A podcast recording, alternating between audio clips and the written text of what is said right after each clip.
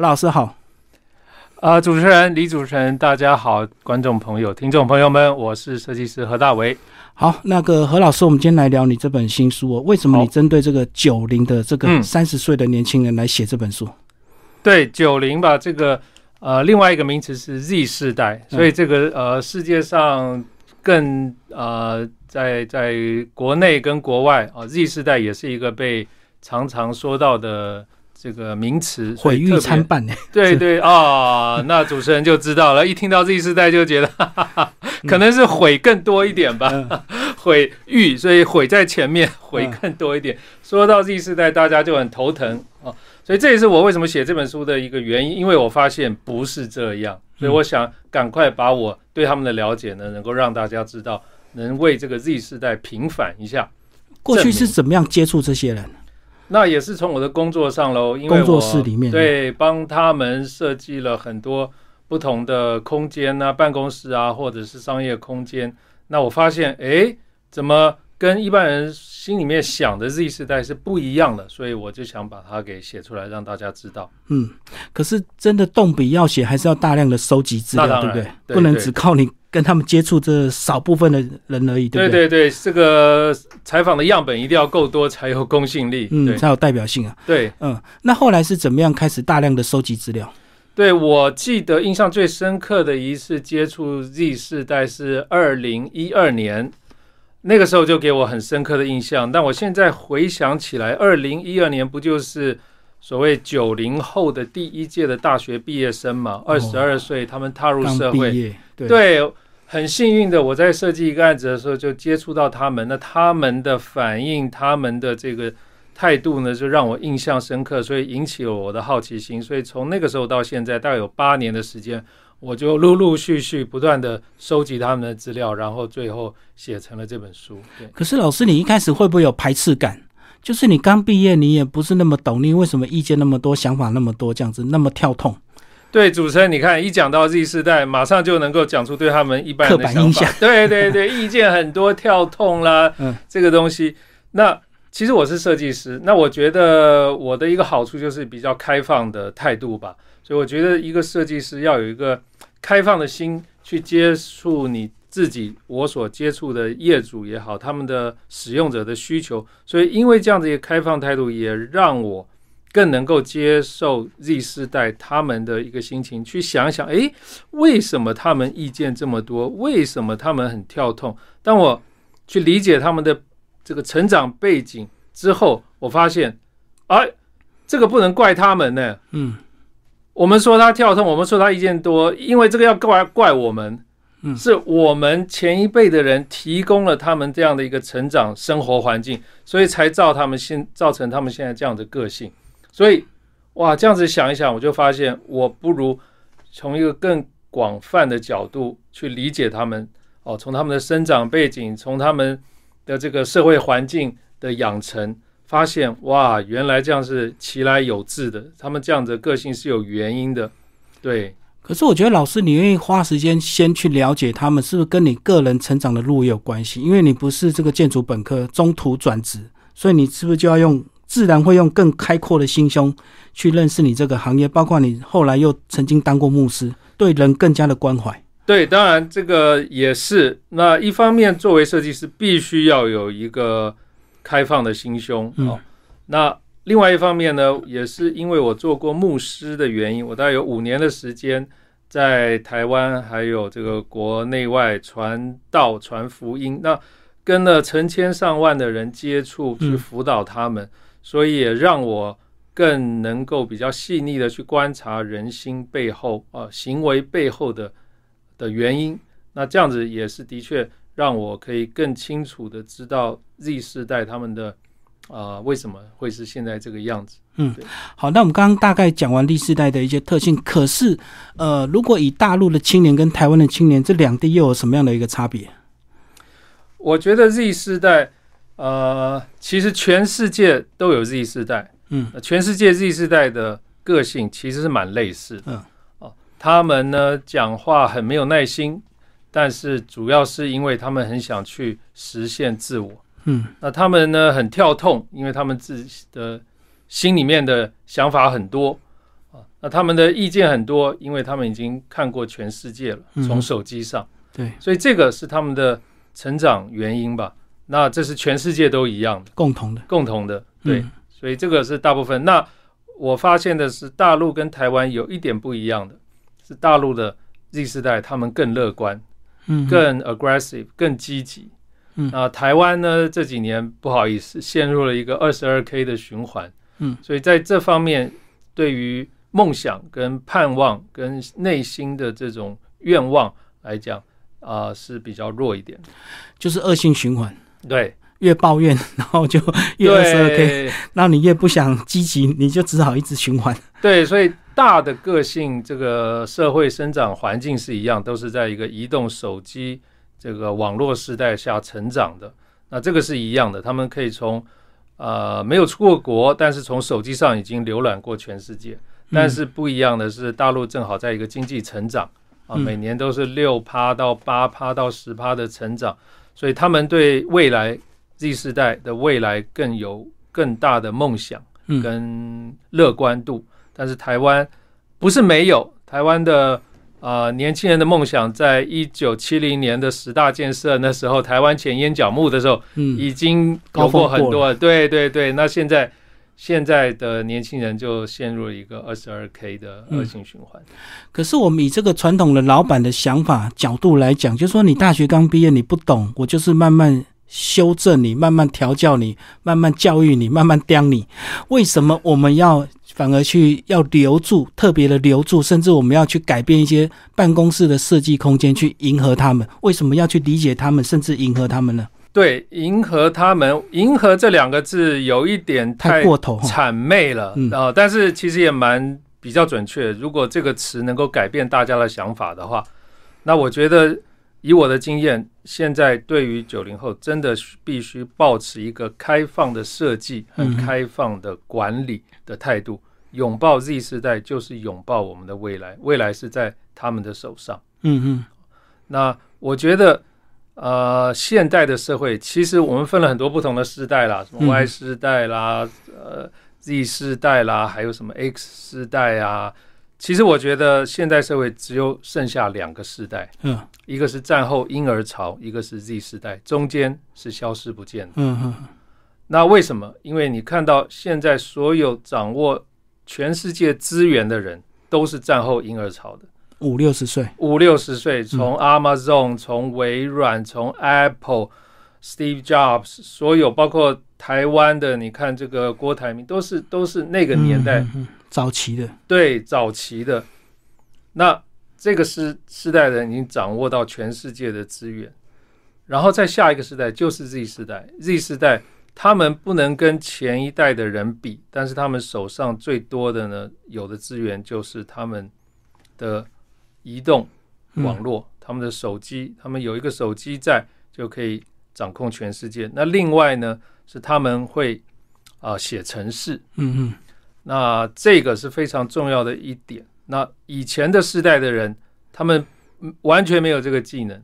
嗯，我们在学校学的时候是不学写程式这件事情。对，我们只想学英文啊。老师告诉你，哎呀，英文学好就可以跟全世界接轨。可是我发现英文学好了，还是没有接轨啊。因为英文只是一个工具啊，你还是得学另外一个专业。没错。可是现在呢，从小学生开始，他们就学写程式，学编码。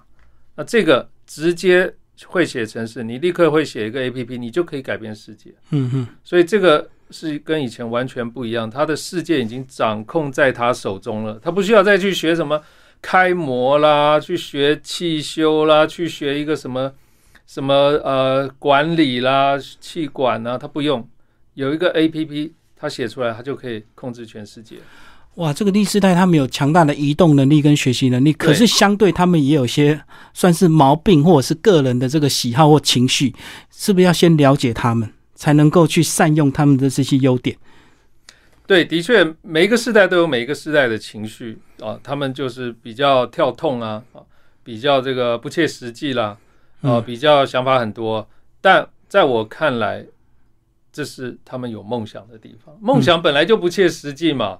对，对你不能把梦想说你要实际一点，那就不叫梦想了。是是是，对，那我觉得应该给他们更多的机会。所以我说，拥抱 Z 世代就是拥抱我们的未来。嗯，对。其实，在书里有一篇讲到说，他们可能可以同时开十几个视窗，对不对？是啊，做老板你交代的事情，他还可以社交软体，甚至还可以发文，还可以马上 Google。等下中午休息要去哪家餐厅吃饭？对对，这个是我们传统所无法忍受的，对不对？对他们。从生下来就是一个多功能的 multi-function 的的的的的的功能在他的手上。毕竟人有十个手指头，你看每一个手指头做一样事情，他就可以做十件事情。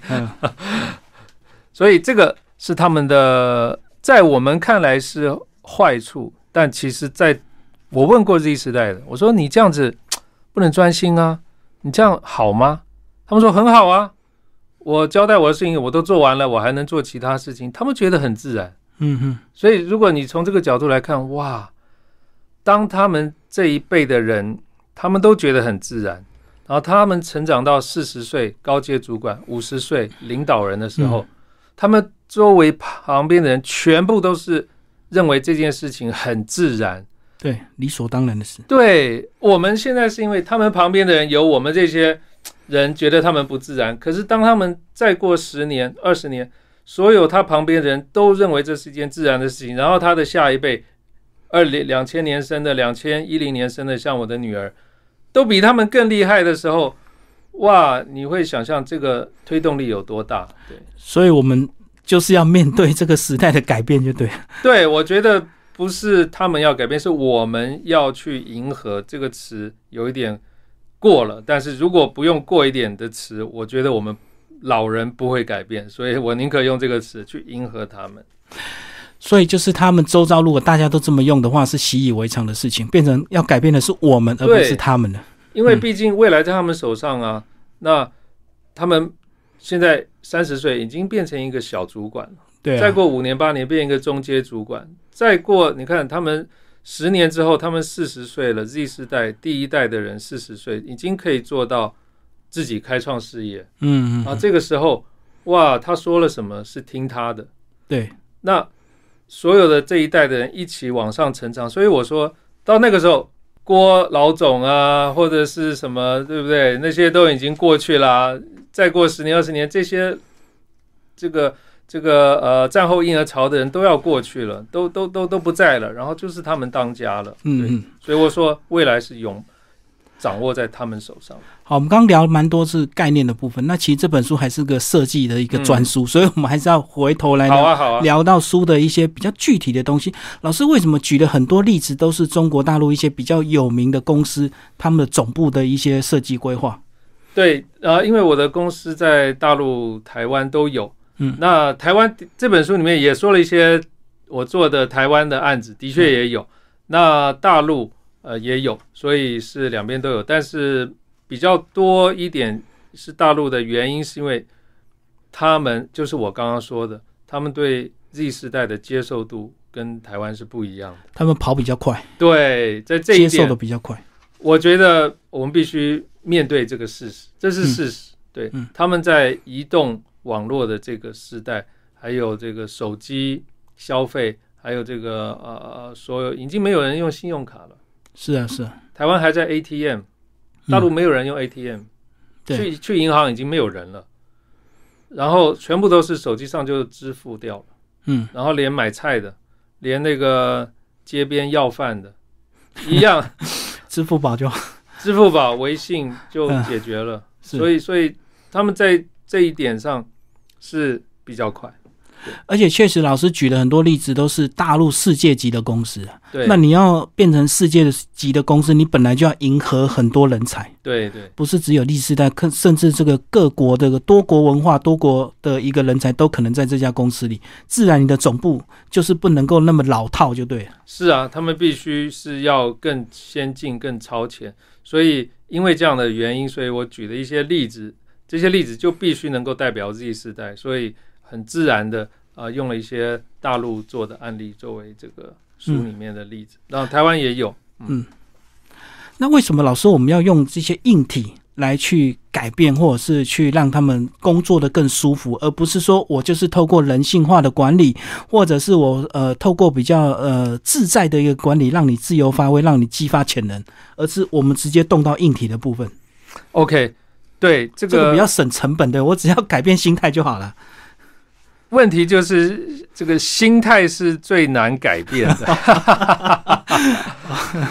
哦，那呃，因为说话又说回来，当然我是一个设计师，所以我想从设计的角度来切入这个问题。因为毕竟讲理论啊，讲内心，这是很呃，有的时候会让人摸不着。最后我还得落实在一件事情。嗯嗯。那这件落实的事情也可能是电影，也可能是。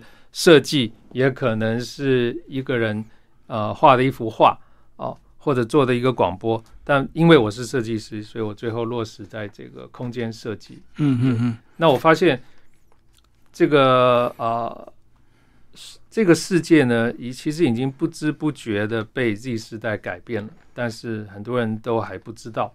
嗯。那我发现哇，这个我要大声的把它说出来，不要再。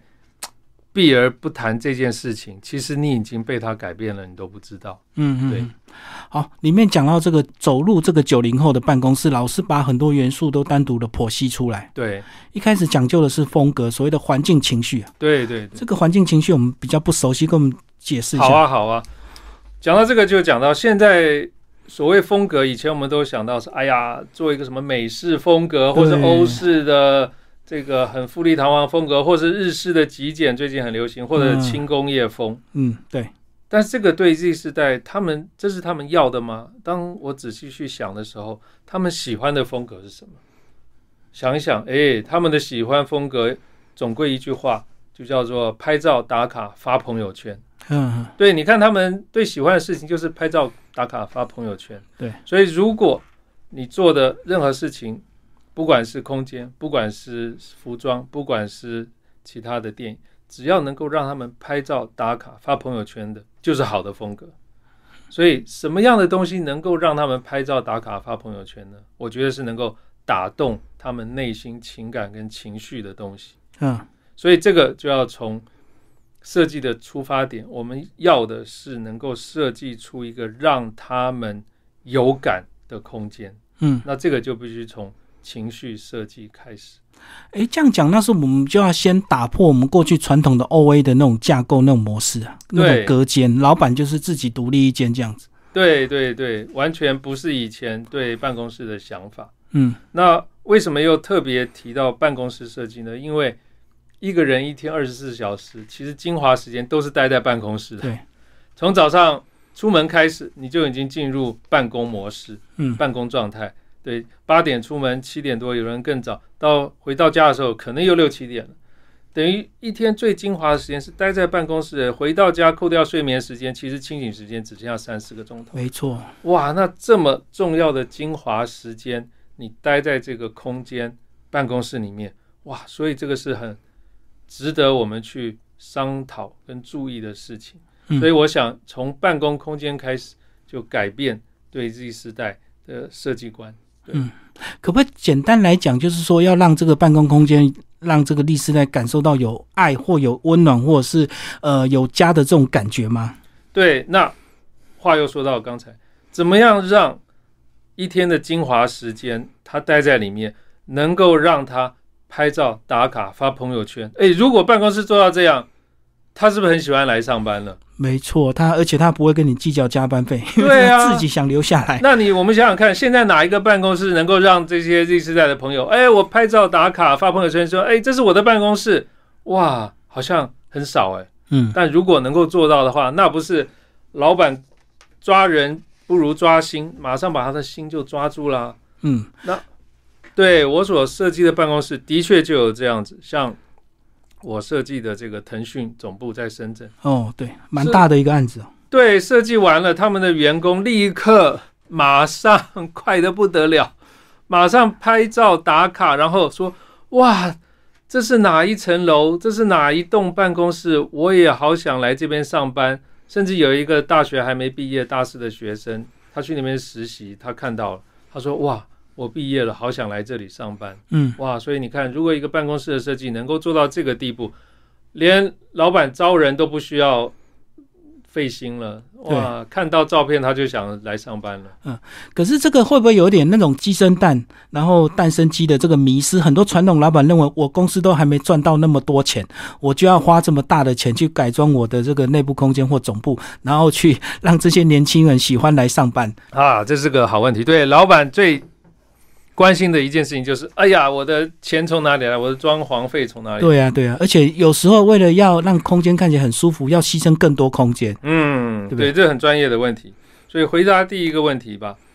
当然，老板不可能为了要怎么样而故意去改变。所以，的确，那我的建议是，如果老板想找一个新的办公室，换一个办公室，如果你正好要装潢，那不如。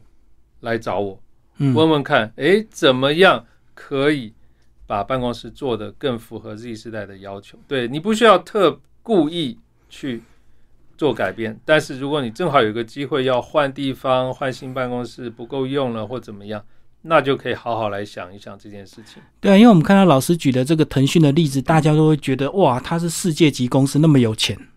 那我们是传统产业啊，所以我说办公室是每个公司都需要。嗯，那当你正好有想要换或想要改变，或办公室不够用了，新租的地方，那我们就要换一个思考模式。我们把这一次就做好，跟做的跟以前不一样。哦，不用刻意现在去马上改。那当然。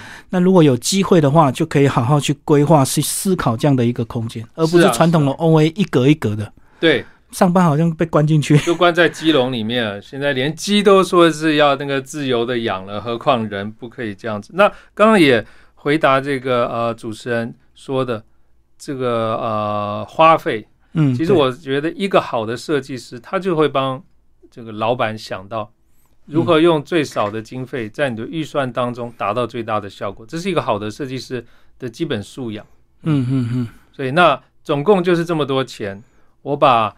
呃，这么多预算，我把该做的重点区域做的眼睛一亮，其他的非重点区域呢，还是做到应该有的基本品质。所以这个呃设计费、设计工程这个施工的费用如何做一个合理的运用，我想这是设计师应该有的基本的素养。嗯。好，老师刚刚讲到这个费用的问题，其实我觉得就好像有点像这种绿能建筑一样，你一开始可能要花很多钱，可是，在以后永续、环境永续上，你无形中会慢慢省回很多钱。对，那我们一开始先花很多钱在办公室的一些改装上，可是如果你把这个人才留住之后，其实无形中公司的利润也是会提升的。对啊，如果一个正好要换新办公室或找一个新的地方，你。就是本来就要花，本来就要花这些钱，那为什么不把这些钱一次到位？对，找一个好的设计师，然后他也不会增加你的预算，然后做出好的设计。好的设计不一定是要多花钱的，对，有很多元素就对。对，这是设计师的一个好的设计师应该有的基本的素养。包括里面有聊到所谓的光线，那有时候善用光线也是一个很好的一个氛围的塑造。是啊，是啊，现在我们走到办公室一看，哎呀，就是日光灯。我是为了省电，就对 LED，多没 feel 啊！一个日光灯怎么可能让 Z 世代的人拍照打卡发朋友圈？可是我却把这个，譬如说一个很好看的吊灯运用在办公室里面，哎，整个 feel 就不一样了。嗯，多一盏吊灯就不一样。对，所以虽然没有增加预算，但是你看气氛就不一样。嗯，我看到老师里面举的很多例子，有些都那种游戏空间，或者是茶水间，反而或者是厕所，另外一种 feel 哎，像夜店一样啊。对，不是每个办公室都会做到厕所的空间，因为厕所有的是在有的是在这个楼梯间公共空间，对，不会花钱花到那里。那正好我做的几个案子呢，这个。厕所就在办公室里面，是自己的厕所，所以老板说，那不如也把它一起装修一下。所以因为这样的原因，所以也把厕所做的特别有 feel。对，所以这个是一个整体的规划的概念，对不对？不是只有办公室，不是只有办公室。嗯嗯，因为人的活动是在所有的空间里面，不可能是固定的。就是只要你上班移动看得到的地方，都会影响到你的心情。是啊，是这样，对。嗯，那刚刚也讲到一点，就是做了很多让大家很舒服的空间。那办公室毕竟还是讲究一个平效。对对，没错，对你总是要里面放人呐，对你不能为了做了很舒服空间，大家都很宽松，然后结果放不了几个人，那平效又没有了。嗯，所以其实我发现呢，这个也是可以解决的。那为什么？因为现在的办公桌，你有没有发现越来越小？对，以前都很大。对，因为有很多纸张，很多要印的报表，对，摸字型。现在。谁还给你印这么多纸张？都要讲究环保了。所以一台电脑而已。对，都一化无纸化了。所以就一台电脑，现在连电脑都省了。那笔电自己跑。笔电自己 跑，每天换位置这样。对，连笔电现在，你说现在二十郎当岁的人，笔电都省了，他的手机可以处理全部的事情。嗯嗯。所以你看，桌子越来越小，就代表桌子占的面积小，诶，他就可以腾出空间来做更多的人。嗯，那腾出的空间可以做什么？就可以做他们的休息区，做他们的咖啡区。嗯，你看，所以这样做的人数并没有减少，但是他们的活动空间、他们的空间的这个呃广度却更大了。可很多传统老板会舍不得把空间用给这个油气或休息间呢，因为他觉得就是在摸鱼偷懒呢。怎么改变这样的一个观念呢？就是有时候适当的休息会创造工作的效率。对，所以这个我就说了。要改变的是我们，不是 Z 世代。对，会问这个问题就代表哇，真的我们要赶上 Z 世代。你说他们有没有工作？其实一个手机，他们可以同时工作、同时上网、同时购物、同时发 Line。重点是时间到了，你把东西交出来。对对，结果论。对结果论。那而且他们可以有更多的创意、更多的想法。所以老板不要再认为。坐在办公桌前面才是工作，嗯，你给他们更多弹性的空间，呃，茶水间也可以工作啦，吃饭的地方也工作，然后这个呃跑步机上也可以工作，那他们会有更多的想法创造给老板。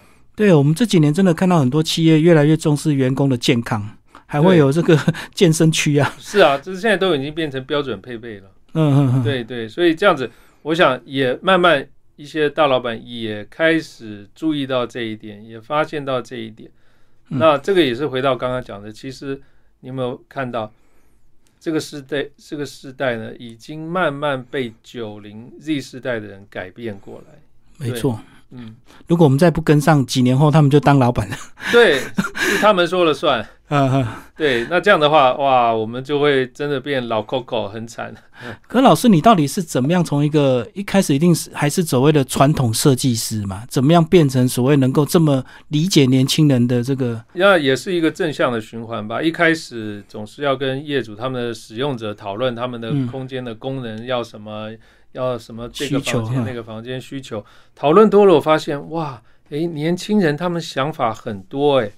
那作为一个设计师，一个开放的心态去接受他们的想法的时候，我发现哇，他们的想法有的时候比设计师还更超前。嗯，那这样的在一个良性循环之下，也让我去为他们想要为他们创造更多符合他们的空间。嗯。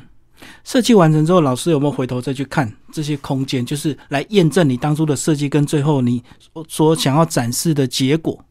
对，啊，我去看了，然后也去访问了。嗯，那我觉得最鼓励我的一句话，我访问到一个呃，不止一个，其中一个在我设计的空间的工作人员说，他说，当我来这家公司面试的时候。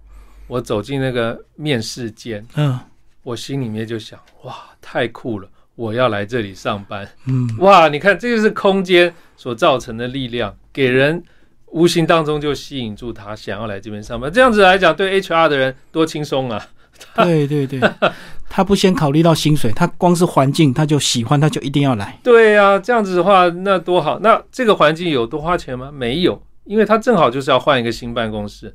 我帮他设计了，也在他的预算范围之内，那不是皆大欢喜。嗯嗯嗯，所以其实长远来讲，还是会对公司是有利益的。对，的确是这样。然后，因为他们的办公室也因为这样子招到好的人才，然后也吸引到媒体去他们办公室采访访问。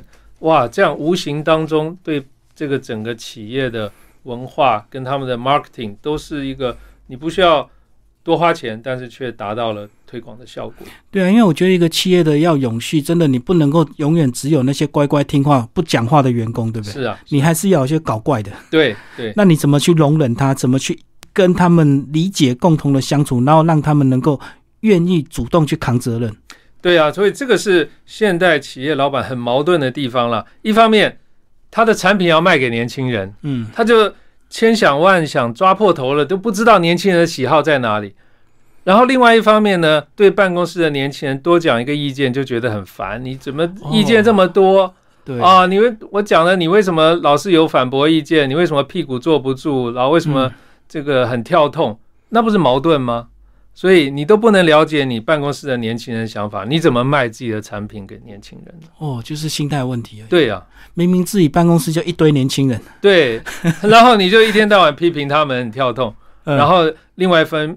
面又骂说：“哎呀，我的东西为什么卖不出去？”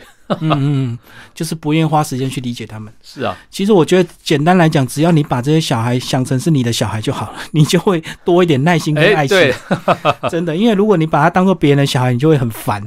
那如果你回头看看，其实二十几岁不就是你们家的小孩的那个样子？所以即使他们有些天马行空的想法，也是当年你的样子啊。是啊，我们也都年轻过，我们也都被长辈骂过。想想我们被长辈骂的时候的心情，对。比如说我们现在工作，我们急的是想今天晚上的约会，那你也要包容我们呢，因为我们年轻人就是这样，我只要把你今天的事情做好就好。是啊，是啊，每个人年轻都疯狂过。是啊，对，我们总会想要做一些不一样的事情，嗯，对，所以其实这本书还真的蛮适合推荐给历史代还有传统老板干哦，或者是一般的家长，其实也蛮适合。对，我觉得现在这个真的是我们对于他们一定要保持开放的设计、开放的管理，拥抱 Z 时代就是拥抱未来。好，最后老师讲一下，我们今年疫情其实对全世界影响很大，那你觉得你这本书是不是？哎，反而在这个时候，对所谓的宅经济或在家工作者，或者是呃一些比较没有办法移动出差旅行的一些企业，其实反而帮助很大。对我这本书里面也讲到了后疫情时代的办公环境跟住宅环境里面的最后一章也都提到了。那我想提一个让大家发挥一点想象力的地方。嗯，那大家都。这个锁在家里，宅在家里，宅宅这个字已经变成一个好的字了。对，以前是不好哎。对，你看，所以我们如果观念改变不够快的话，我们都跟不上这个潮流了。宅现在是一个好的字。那我想提一个很有天马行空的想法：当我们宅在家里的时候，其实以后每挨家挨户都要有一个呃停机平台、飞机平台。哦，这个是。我们现在外送外卖还靠什么骑着摩托车到处跑，到处跑送上楼。对，以后其实盖的住宅每一家的阳台上都有一个停机坪。嗯，时间到了呢，这个无人配送的无人无人配送机就会滴滴滴滴滴飞到你这个平台上，东西一放，感应器感应到了，回传给这个厂家说你收到货收单了。嗯，对，然后无人机又飞走了。哦。那反过来呢？你要给快递给你的朋友，你只要点一个无人机，滴滴滴滴滴滴滴就飞过来了，然后扫描一下这个你的呃停机坪上面的 Q R code，他知道哎，就是这一户没错了，停下来，你把东西让它夹好，它飞走了，十分钟以后你的朋友就收到了。嗯，所以这个停机坪，我想是未来商业空间跟住宅空间都会变成一个必要设施。哇，老师已经关注到了。对，你看新闻偶尔才看到 无人机送货，无人机送货这个在技术上已经完全可以达到，现在只是量产的问题，技术上已经没有问题。你看汽车都无人驾驶在路上跑了，何况无人机在天空上跑？哦，所以虽然硬体还没到，可是我们的观念要先到。对，虽然我们家还没有停机坪，可是我们一定要先预备未来。是啊，而且停机坪变成一个。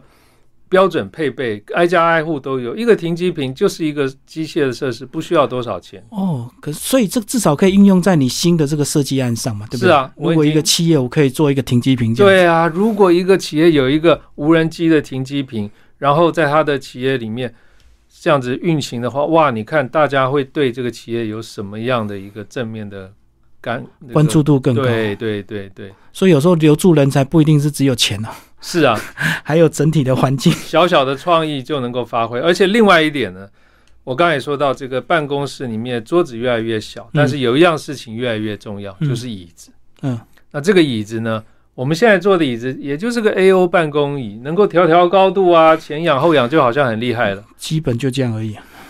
其实以后椅子它装上了智能导航系统，嗯，它就跟这个无人驾驶的车子一样，当你早上一开电梯，椅子已经在电梯门口等你了。把你带到你的位置。对，哎，李主播你好，椅子跟你讲话，你坐上椅子，它就里面的蓄电池就帮你带到你的这个直播间了，带到你的这个播音室了。然后你一坐上椅子，它的侦测你的血氧、氧气浓度、心跳、血压，全部就告诉你，哎，主播你今天的这个心跳不错啊，这个很好啊，哦，还见证很好。对，其实技术上完全没有问题，你的。穿戴设备都能够测你的心跳、血压了，何况一个椅子，你坐上去立刻能感受到你的重量。哎，昨天吃太多了，重了一公斤哦，今天胖了一点。对，嗯，然后你时间到了要开会，早就设定好，它自动帮你嗯移动过去，移动到会议室。所以你看，技术上有问题吗？没问题。对，无人汽车都可以了，那无人椅子更简单。对，汽车在大马路上跑。椅子在室内办公室跑还没有交通的问题，你看更简单了。嗯，所以这个是未来的发展，一个是无人停机坪，一个是自动导航椅子。哇，这个是时代变得变化的真快，真的要靠年轻人的一些创意，天马行空。是啊，这个椅子你一坐上去，你连手机都不要了，它的这个空间三 D 投影屏幕就打在你的面前，你手画一画就能够做事情了。哦。老师怎么去关注到科技这一块？这跟这跟设计又有点这个，已经有点过过了。对，的确，我说设计师就是要超前，就是要有想象力。所以，当我跟 Z 世代的年轻人相处久了，我发现我一定要拥抱 Z 世代，拥抱未来。所以，这个也让我这个脑洞大开吧，去跟着他们一起天马行空的幻想未来。嗯，好，今天非常谢谢我们的设计师何大伟老师为大家介绍他的新书《留住九零好人才新第四代》，然后风和文创出版，谢谢，谢谢李主播。